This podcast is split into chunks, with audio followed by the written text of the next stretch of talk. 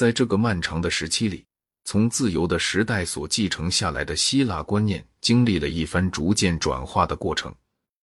某些古老的观念，尤其是那些我们认为最富于宗教色彩的观念，获得了相对的重要性；而另外那些更富理性主义色彩的观念，则因为他们不再符合时代的精神，就被人们抛弃了。后来的异教徒们就是以这种方式整理了希腊的传统，使他终于能够被吸收到基督教的教义里来。基督教把一个早已为斯多葛派学说所包含了的，然而对古代的一般精神却是陌生的重要见解给普及化了。我指的就是认为一个人对上帝的责任要比他对国家的责任更为必要的那种见解。像苏格拉底和使徒们所说的“我们应该服从神更甚于服从人”的这种见解，在君士坦丁皈依基督教以后一直维持了下来。因为早期基督徒的皇帝们都是阿里乌斯教派，倾向于阿里乌斯主义。当皇帝变成了正统的教徒以后，这种见解就中断了。在拜占庭帝国，它却仍然潜存着，正如后来他在俄罗斯帝国一样。俄罗斯帝国的基督教本是从君士坦丁堡传来的，但是在西方。天主教的皇帝们几乎是立即就被异教徒的蛮人征服者所取而代之，除了高卢的某几部分而外。于是，宗教忠贞应优越于政治忠贞的思想就保存了下来，而且在某种程度上，迄今依然保存着。野蛮人的入侵中断了西欧文明达六个世纪之久，但他在爱尔兰却不绝如缕。直到九世纪时，丹麦人才摧毁了它。在他灭亡之前，他还在那里产生过一位出色的人物，即斯格托厄里根纳。在东罗马帝国，希腊文明以一种枯朽的形式继续保存下去，好像在一所博物馆里面一样，一直到一四五三年君士坦丁堡的陷落为止。然而，除了一种艺术上的传统以及扎什丁尼的罗马法典而外，世界上并没有什么重要的东西是出自君士坦丁堡的。在黑暗时代，自五世纪末叶至十一世纪中叶，西罗马世界经历了一些非常有趣的变化。基督教所带来的对上帝的责任与对国家的责任两者之间的冲突，采取了教会与国王之间的冲突的形式。教皇的教权伸展到意大利。法国与西班牙、大不列颠与爱尔兰、德国、斯堪的纳维亚与波兰。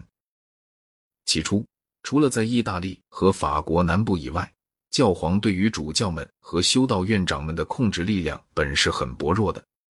但自从格雷高里第七的时代，也就是十一世纪末以来，教皇对他们就有了实际而有效的控制力量。从那时候起。教士在整个西欧就形成一个受罗马指挥的单一组织，巧妙的而又无情的追逐着权势，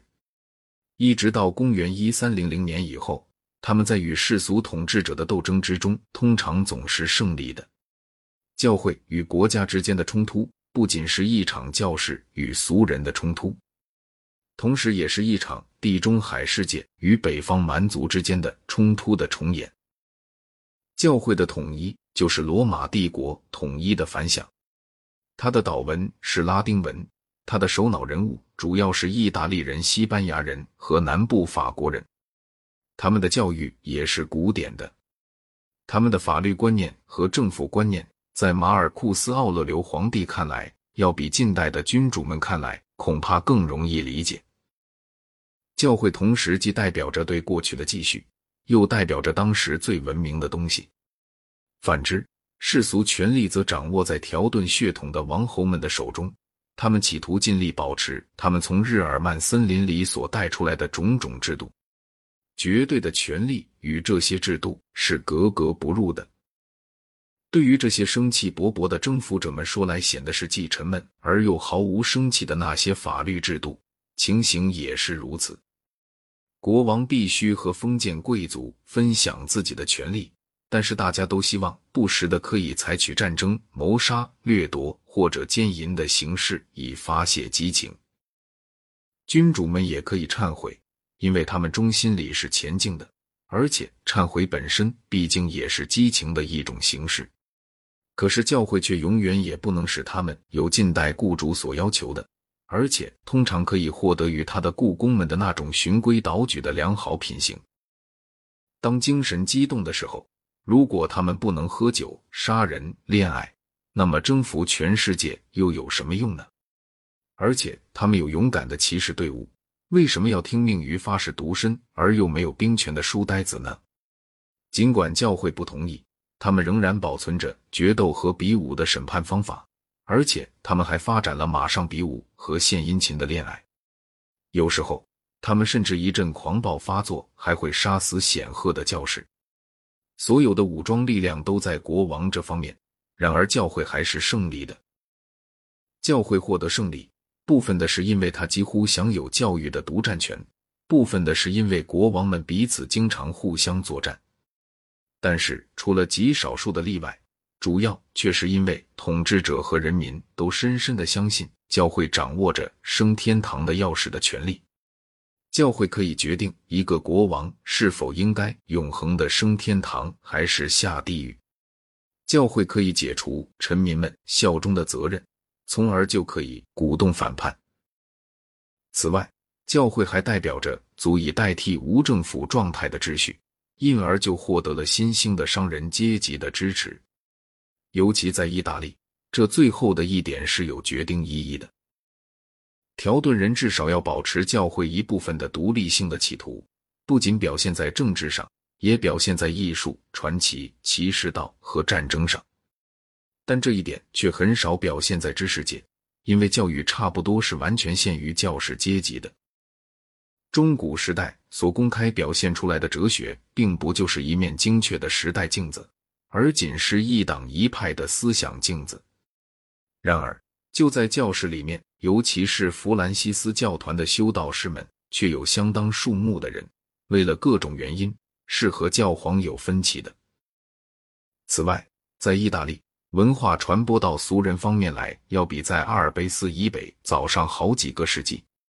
弗里德里希第二曾试图建立一种新宗教，这代表着反教廷文化的极端；而托马斯·阿奎那诞生于弗莱德利克第二具有无上权威的那不勒斯王国，却直到今天始终是教廷哲学的典型阐扬者。大约五十年之后，但丁成就了一套综合，并且给整个的中古观念世界做出了唯一的一套均衡的发挥。但丁以后。由于政治上的以及理智上的种种原因，中古哲学的综合便破灭了。当中古哲学存在的时候，它具有一种整齐而又玲珑完整的性质。这个体系所论述到的任何一点，都是和它那极其有限的宇宙中的其他内容摆在一个非常精确的关系之上的。但是，宗教大分裂。宗教大会运动以及文艺复兴的教廷终于导向宗教改革，宗教改革便摧毁了基督教世界的统一性以及经院学者以教皇为中心的政府理论。在文艺复兴时代，新的知识，无论是关于古代的，或是关于地球表面的，都使人厌倦于理论体系。人们感到理论体系是座心灵的监狱。哥白尼天文学赋给地球的地位与人类的地位，远比他们在托勒密的理论中所享有的地位要卑微得多。在学者中，对新事物的乐趣代替了对于推理、分析、体系化的乐趣。虽然在艺术方面，文艺复兴仍然崇尚整齐有序，但是在思想方面，他却喜欢大量而繁复的混乱无章。在这方面，蒙台涅是这一时代最典型的代表人物。在政治理论方面，正像除了艺术而外的任何其他事物一样，也发生了秩序的崩溃。中世纪虽然事实上是动荡不宁的，但在思想上却被一种要求合法性的热情，被一种非常严谨的政权理论所支配着。一切权力总归是出自上帝，上帝把神圣事物的权利交给了教皇，把俗世事情的权利交给了皇帝。但在十五世纪，教皇和皇帝同样的都丧失了自己的重要性。教皇变成了仅仅是意大利诸侯的一员，他在意大利的强权政治里面从事于种种令人难以置信的复杂而又无耻的勾当。在法国、西班牙和英国，新的君主专制的民族国家在他们自己的领土上享有的权利，是无论教皇或者皇帝都无力加以干涉的。民族国家主要是由于有了火药的缘故，对人们的思想和感情获得了一种前所未有的影响。并且渐次的摧毁了罗马所遗留下来的对于文明统一性的信念。这种政治上的混乱情形，在马基雅弗利的《君王论》一书中得到了表现。政治已没有任何指导的原则，而变成为赤裸裸的争夺权力了。至于怎样才能把这种赌博玩得很成功，《君王论》一书也提出了很精明的意见。在希腊的伟大时代里出现过的是。再一次出现与文艺复兴的意大利，传统的道德束缚消失了，因为他们被人认为是与迷信结合在一起的。从羁绊中获得的解放，使得个人精力旺盛而富于创造力，从而便产生了极其罕见的天才的奔放。但是由于道德败坏而不可避免的造成的无政府状态与阴谋诡诈，却使得意大利人在集体方面成为无能。于是，他们也像希腊人一样，倒在了别的远不如他们文明，但不像他们那样缺乏社会团结力的民族的统治之下。